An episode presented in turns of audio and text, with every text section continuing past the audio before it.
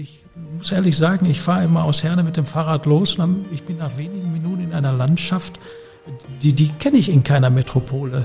Äh, zumindest in Europa nicht. Und das ist etwas, was finde ich faszinierend und dazu trägt die Emscher Genossenschaft natürlich mit ihren modernen Kommunikationsmöglichkeiten, mit ihren modernen Bildmöglichkeiten auch erheblich zu bei.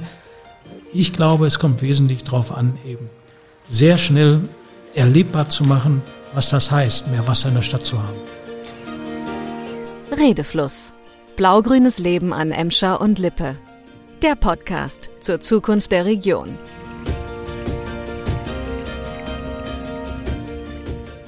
Herzlich willkommen zur ersten Folge unseres Podcasts Redefluss. Mein Name ist Uli Petzel. Ich bin Vorstandsvorsitzender von Emscher Genossenschaft und Lippeverband. Und dieses Jahr 2022 ist für uns ein ganz besonderes. Nach 30 Jahren konnten wir zum Jahreswechsel den Umbau der Emscher abschließen.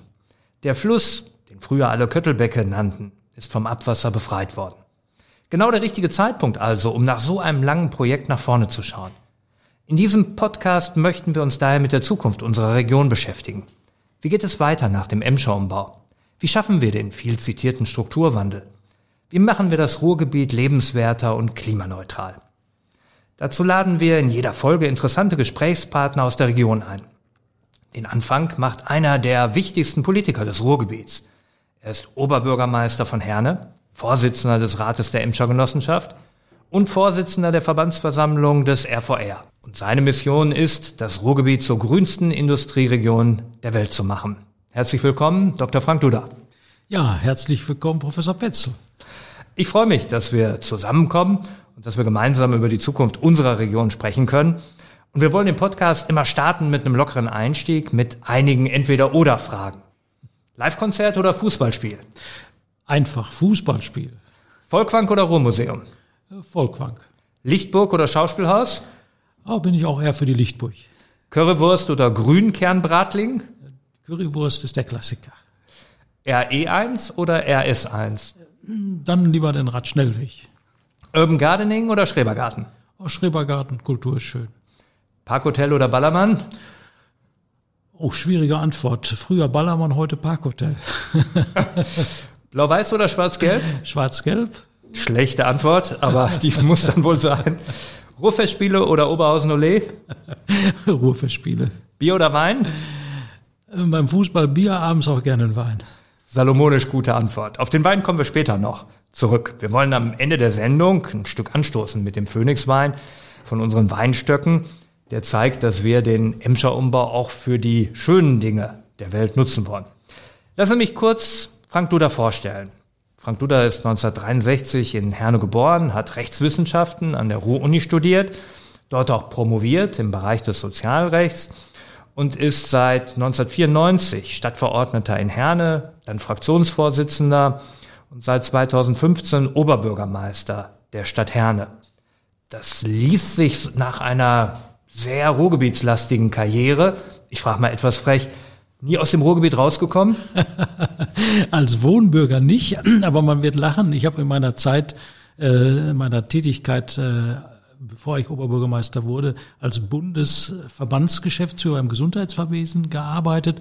Und dort habe ich eigentlich das äh, ganze Jahr über Deutschland bereist. Ich behaupte immer von mir, ich kenne jede Stadt in Deutschland und habe auch als Verbandsgeschäftsführer natürlich internationale Kontakte gehabt, auch im europäischen Ausland recht genau. Aber mein Wohnort war immer Herne. Gucken wir ein Stück auf die Entwicklung der Region, auf das, was an Emscher und Lippe sich tut. Als Urherner, was ist Ihre erste Assoziation, wenn Sie an die Emscher denken? die Geruchsbelästigung. Der berühmte Begriff der Köttelbecke war ja wirklich für uns prägend. Äh, man hat sich immer auf Wanderung oder mit dem Fahrrad als Kind dort bewegt und hat immer gefragt, warum riecht das hier so? Und die Eltern häufig auch ausweichende Antworten gegeben. Also heute wissen wir, klares Wasser ist besser als Göttelbecke. Was verbinden Sie persönlich mit dem Ruhrgebiet? Äh, das Ruhrgebiet ist für mich zunächst einmal Heimat und in meinem Erleben ist der Ruhrgebietsraum ein Raum, der durch eine ganz schwierige Transformation gegangen ist. Also ein Raum, äh, der in meiner Lebensphase, die 1963 begann, immer defensiv stand, immer erklären musste, warum wird das in Zukunft nicht mehr gebraucht, warum wird äh, unsere Schwerindustrie rückläufig sein? Warum ist der Himmel über der Ruhr nicht so blau? Ähm, das war für mich aber immer Ansporn zu überlegen, ähm, warum fühle ich mich trotzdem hier so wohl und wie kann ich beitragen, dass sich dieser Raum wieder so verändert, dass ich den Eindruck habe, dass wir auch äh, hier noch mehr Freude haben zu leben als unsere Vorgänger möglicherweise. Mhm. Ihr Geheimtipp für einen Sonntagsausflug in unserer Region? Ja, alles mit dem Fahrrad. An der Emscher entlang, da wird ja Fantastisches gebaut, aber auch äh, die Verbindung zum Rhein-Herne-Kanal. Ich persönlich äh, bin nicht nur mit dem Landrat äh, aus dem Kreis Recklinghausen über die Emscher Genossenschaft und den Lippeverband verbandelt. Ich liebe auch seinen Landkreis. Man kann fantastisch in die Richtung äh, Recklinghausen, Kastrop sich mit dem Rad bewegen. Das mache ich am liebsten mit meiner Familie, einem sportlichen Sohn. Da muss ich gucken, dass ich dranbleibe. Der Titel unseres Podcasts ist ja Redefluss, blau-grünes Leben an Emscher und Lippe. Was stellen Sie sich unter blau-grünem Leben vor?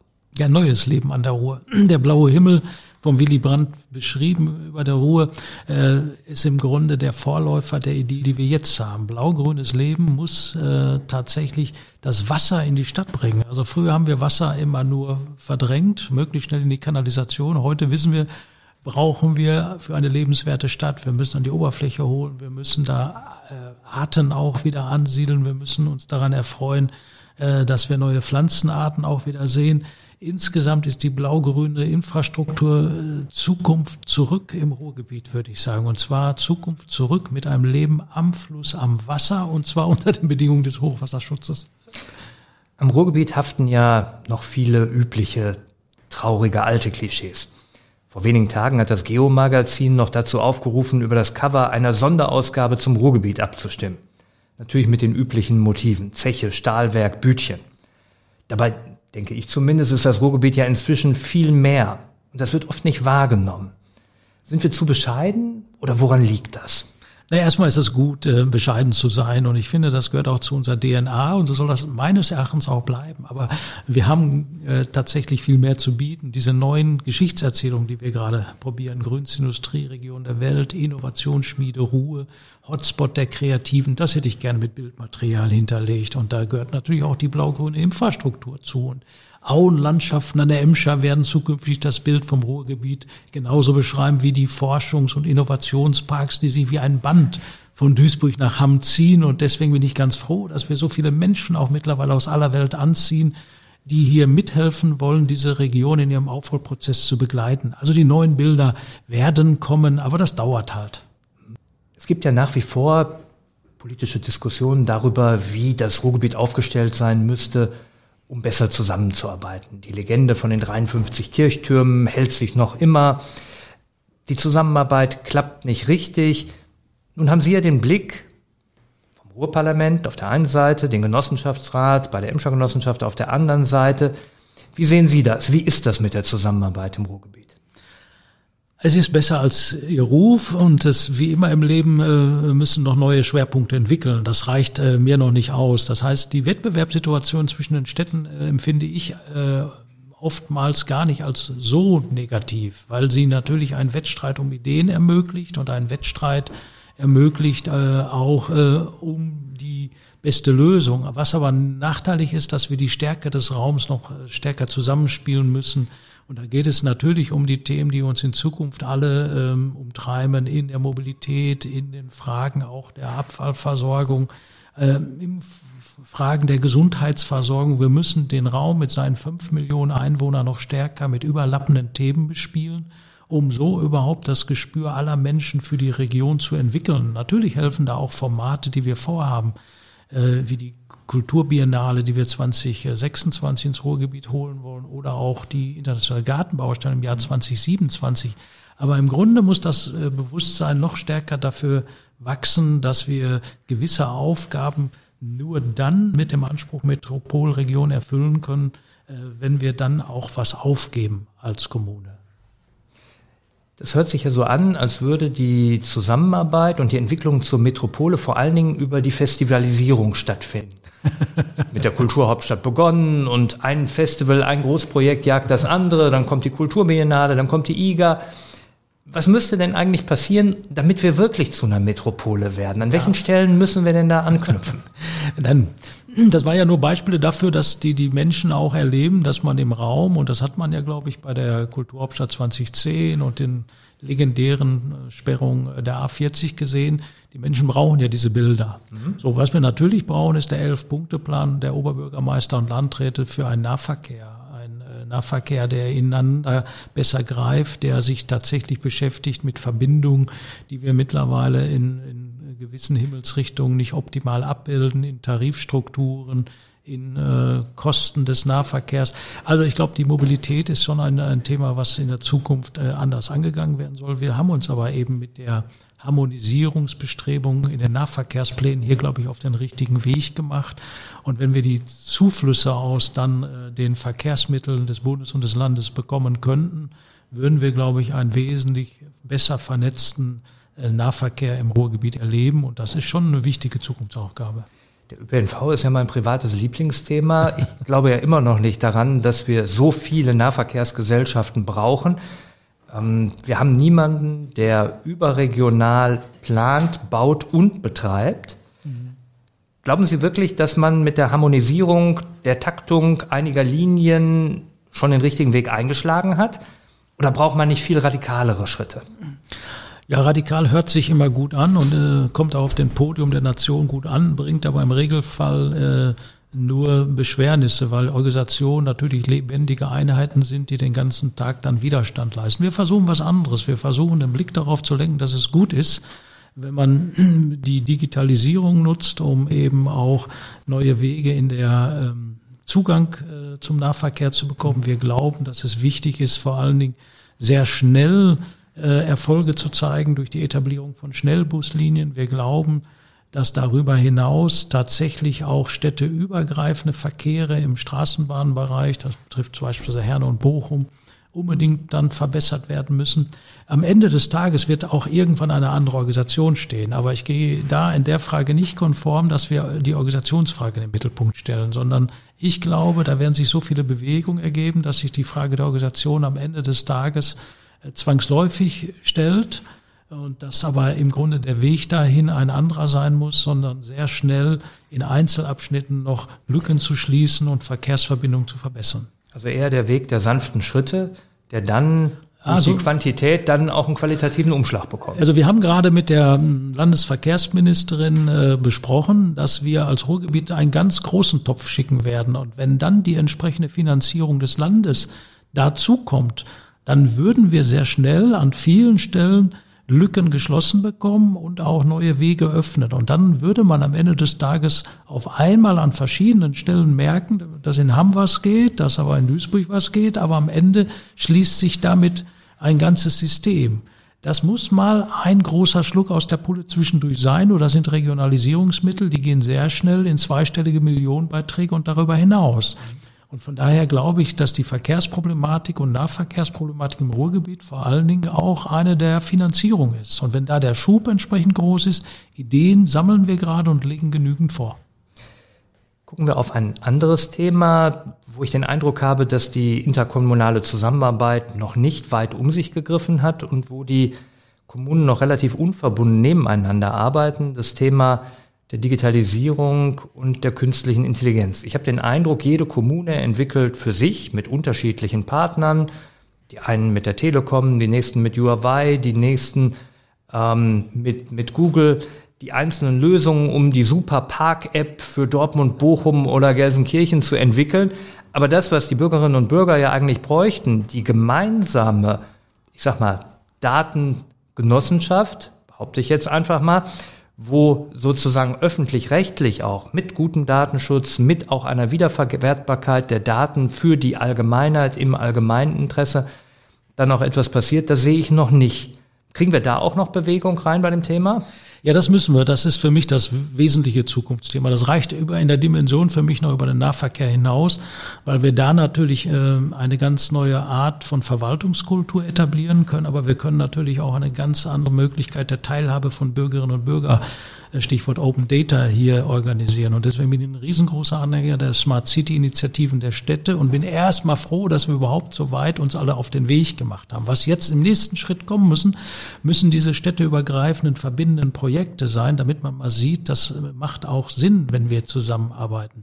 Und da habe ich mir natürlich ausgesucht die, die Schuldigitalisierung, weil das ist für mich der Schlüssel für ganz viele soziale Entwicklungen, gerade nach der Pandemie. Und ich habe einen ersten Vorstoß erarbeitet, dass wir sagen, mein Gott, äh, wir verteilen jetzt Laptops und wir verteilen äh, ganz viele Endgeräte an Schülerinnen und Schüler und an Lehrer. Und am Ende kommt dann die Frage, ja, was machen wir damit? Wer wartet sie? Welche Programme werden aufgespielt? Wer hilft, wer, wer schult, äh, wer vermittelt Medienkompetenz, das müssen doch die Städte jetzt endlich mal als Gemeinschaftsaufgabe organisieren. Ich kann doch nicht allen Ernstes in jeder Stadt einen eigenen Support mit Mitarbeitern aufbauen, mit Schulungsprogrammen, mit Medienkompetenz. Hiervon verspreche ich mir sehr viel. Ich glaube, es ist extrem wichtig zu zeigen, dass man auch in Themen wie Energie und Mobilität dann tatsächlich durch gemeinsame Datenräume und die gemeinsame zur Verfügungstellung von Datenräume am Ende sogar Geschäftsmodelle entwickeln kann und eine Kultur von Start-ups entwickeln kann, die am Ende aber einem Ziel dient, die Lebensqualität der Bürgerinnen und Bürger im Ruhrgebiet zu erhöhen, die Teilhabemöglichkeiten und damit die Identifikationsmöglichkeiten zu erhöhen.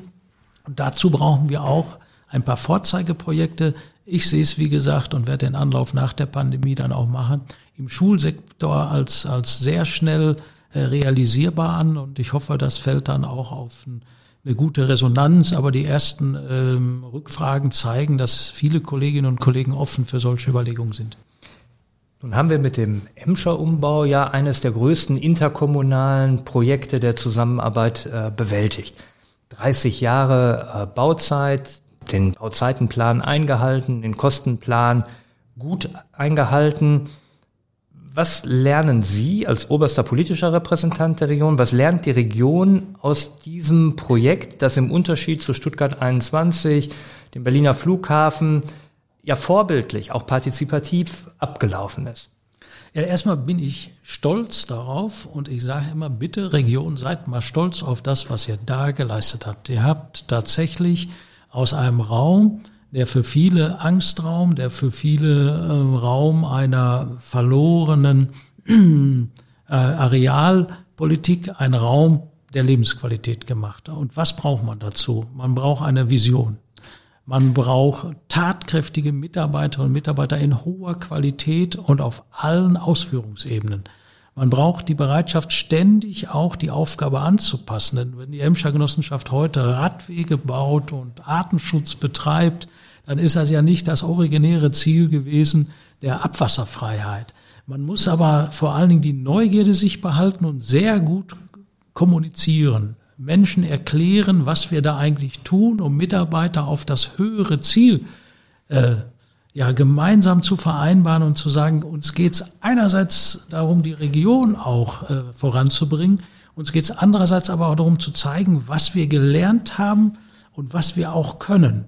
Und wenn man dann Erfolge sieht, wenn man dann sieht, wie die Menschen davon profitieren, dass sie nicht mehr in einem ähm, Gewässerverbund leben, der der Gerüche absondert, sondern vollkommen neue Lebensqualitäten ermöglicht und dass da eine Gesellschaft nicht nur mit äh, Manpower und Frauenpower hintersteht, sondern vor allen Dingen sich ständig die Frage stellt, wie können wir das Produkt noch verbessern? Jetzt heutzutage Hochwasserschutz, äh, dann ist das ein Leitmotiv, ein Leitmotiv für die gesamte Region und ein Leitmotiv, was dann eben auch noch auf das übergeordnete Ziel der Klimaneutralität in hohem Umfang einzahlt. Wie bekommen wir genau diese positive Vision, diese Veränderungen vermittelt? Wie schaffen wir es, die Bürgerinnen und Bürger in den Städten in Herne mitzunehmen? Also ich bin fest davon überzeugt, äh, dass wir zunächst einmal lernen müssen, mit Widerständen umzugehen. Also die Überzeugung wird nicht aus sich heraus bestehen, da kommt jetzt die Emscher Genossenschaft. Ich überziehe jetzt mal, muss dann auch an der einen Stelle erstmal einen Baum fällen und die Bürger sind begeistert. Das ganze Gegenteil ist der Fall. Es gibt sehr viele Bürgerinnen und Bürger, die sagen immer, das kann doch jetzt nicht wahr sein. Jede Veränderung ist erst einmal etwas, was hervorragend erklärt werden muss. Und bei der Emscher Genossenschaft ist es halt so, sie hat die Ideen der blauen Klassenzimmer etwa entwickelt und sagt, passt mal auf, in Zukunft habt ihr hier Schülerinnen und Schüler, die können im Wasser etwas erleben, die können mit dem Element Wasser etwas anfangen, die können erkennen, dass es vielleicht sogar sinnvoll sein kann, in der Dusche am Ende des Tages Wasser zu sparen, weil wir dann weniger Abwasser haben. Die können erkennen, was macht ein Waschmittelvorgang mit dem Leben. Ich finde es faszinierend, dass man von der Pike auf die Bildungslandschaft damit beeinflussen kann und damit auch das Lebensgefühl einer ganzen Region. Und vor allen Dingen, wenn man dann die optischen Veränderungen sieht, wenn wir mal erleben können, dass es auch Sinn machen kann, Natur in Ruhe zu lassen und dass es in einer Metropole überhaupt Natur geben kann. Ich muss ehrlich sagen, ich fahre immer aus Herne mit dem Fahrrad los und ich bin nach wenigen Minuten in einer Landschaft, die, die kenne ich in keiner Metropole. Äh, zumindest in Europa nicht. Und das ist etwas, was finde ich faszinierend. Und dazu trägt die Emscher Genossenschaft natürlich mit ihren modernen Kommunikationsmöglichkeiten, mit ihren modernen Bildmöglichkeiten auch erheblich zu bei. Ich glaube, es kommt wesentlich darauf an, eben sehr schnell erlebbar zu machen, was das heißt, mehr Wasser in der Stadt zu haben. Jetzt wollen wir mal hören, ob die Bürgerinnen und Bürger in Herne das genauso sehen. Wir haben eine ganze Reihe befragt und haben exemplarisch eine Bürgerin ausgeguckt, die ihren Eindruck äh, vom Umbau uns auch mitgeteilt hat. Ich muss gestehen, dass ich als Anwohnerin der Renaturierung der Emscher und damit auch der Verlegung des Ostbachs anfangs doch ein wenig skeptisch gegenüberstand. Ähm, besonders da vor unserem Haus das neue Flussbett entsteht und natürlich Themen wie Hochwasser und diese ganzen Starkregenereignisse doch bei uns Anwohnern ja zu Misstrauen geführt haben. Mittlerweile kann ich aber für mich sagen, dass ich mich sehr über die Maßnahme freue und ähm, dass mein Wunsch aktuell eigentlich nur darin besteht, dass das Ganze nicht zu einer Steinlandschaft verkommt und doch sehr grün und bienenfreundlich gestaltet wird und ähm, ja, dass auch die Ordnungsbehörde doch ein wenig mehr Präsenz zeigen würde, damit diese Flächen eben nicht verkommen, nicht vermüllt werden und auch sonst kein Vandalismus dort betrieben werden kann. Klasse Aussage. Fast schon Lob, oder?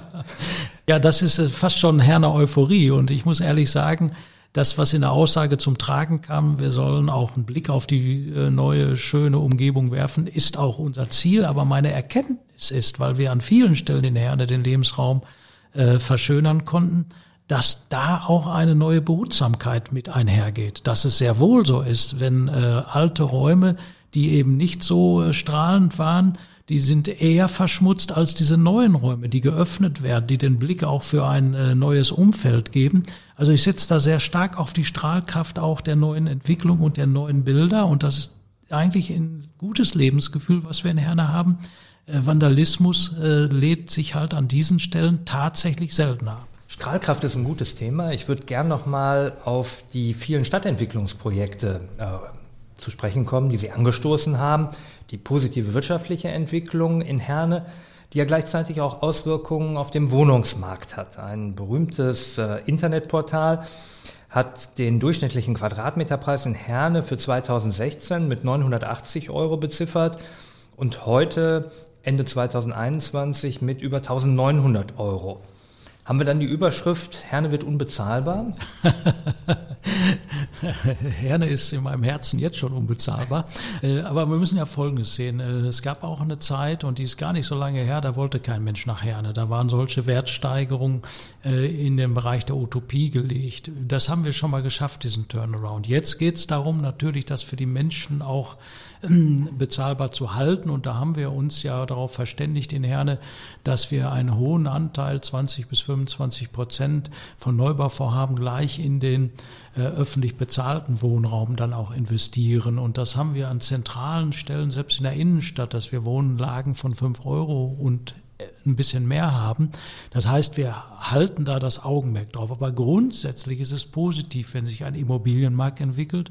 Und in Bälde kommen auch Wasserlagen dazu. Und die werden auch dazu beitragen, dass wir in dem Mix öffentlich geförderter Wohnraum und private Investitionen äh, noch mehr attraktiveren Wohnraum bekommen, sodass ich sogar davon ausgehe, äh, dass die Entwicklung im Wohnraumangebot eher steigend sein wird. Also schon auch ein Stück der Ansatz, dass durch gute wirtschaftliche Entwicklung, durch neue Arbeitsplätze, auch durch eine Entwicklung auf dem Wohnungsmarkt am Ende auch ein, ich würde sagen, ähm, sozialer Turnaround geschafft wird. Also ganz klar, also was wir uns vorgenommen hatten, und das wird jetzt Stück für Stück sichtbarer, die ganze Stadt einmal umzukrempeln. Und da muss man tatsächlich vor allen Dingen die Familie in den Vordergrund stellen und dann denken, was braucht eine Familie? Die braucht neue Schulen, die braucht neue Kindergärten, die braucht eine neue Form des digitalen Zusammenlebens, die braucht gute Verkehrsverhältnisse, sie braucht Wohnraum, der heute angepasst wird. Wir brauchen aber auch moderne Formen des Büroarbeitsplatzes, äh, Coworking Space ist immer ein so ein Stichwort. Und deswegen sieht man, alles zusammen gleichzeitig anfassen und dann funktioniert das. Und die Entwicklung haben wir in Herne Gott sei Dank. Das ist eine tolle Vision fürs Ruhrgebiet, für die gesamte Region. Wie kann man das jetzt äh, umsetzen? Wie kriegen wir das hin? Dass wir also, das gemeinsam schaffen. Nur gemeinsam. Also wir haben zwei große Top-Voraussetzungen. Wir haben große, gute, leistungsfähige Organisationen, RVR, Emscher Genossenschaft. Sicher gibt's auch Ruhrverband, andere noch. Aber ich will ehrlich sagen, wenn wir Initiativkreis Ruhrgebiet dazu nehmen, die Städte dazu nehmen, die Universitäten dazu nehmen, dann haben wir eine solche Kraft, die wir nur auf gemeinsame Ziele verbinden müssen, dass man wirklich mit Optimismus in die Zukunft schauen kann. Grünste Industrieregion der Welt, Hotspot der Kreativen, Innovationsschmiede Ruhr, das unterlegen mit Wasserstoff als dem Zukunftsstoff des Ruhrgebiets, das unterlegen mit neuen Radschnellwegen, das hinterlegen mit neuen Formen des Wohnens, möglichst am Wasser, in Auenlandschaften, an der Emscher. Ich wüsste gar nicht, wo soll man in Deutschland besser hinziehen als an die Ruhr. Ein wunderbares Schlusswort. Das ist eine tolle Perspektive für Emscher und Lippe. Frank Duda, herzlichen Dank für das Gespräch. Ich bedanke mich auch und hätte ja auch sagen können, man kann an die Emscher ziehen, aber an Ruhr und Emscher. Hervorragend. Und jetzt stoßen wir natürlich gemeinsam noch mit dem Emscher Wein an und wollen ihn genießen. Und im, am Weinberg in Dortmund, am Phoenixsee, haben wir schon einen wunderbaren Weißwein und den wollen wir jetzt zumindest nochmal auch probieren. Und auch ein herzliches Dankeschön an Sie, unsere Hörerinnen und Hörer der ersten Folge. Wenn Ihnen die erste Folge gefallen hat, dann freuen wir uns, wenn Sie uns abonnieren, wenn wir uns ab jetzt regelmäßig alle zwei Wochen hören. Und Sie können natürlich auch gerne eine gute Bewertung dalassen. Alles Gute und Glück auf!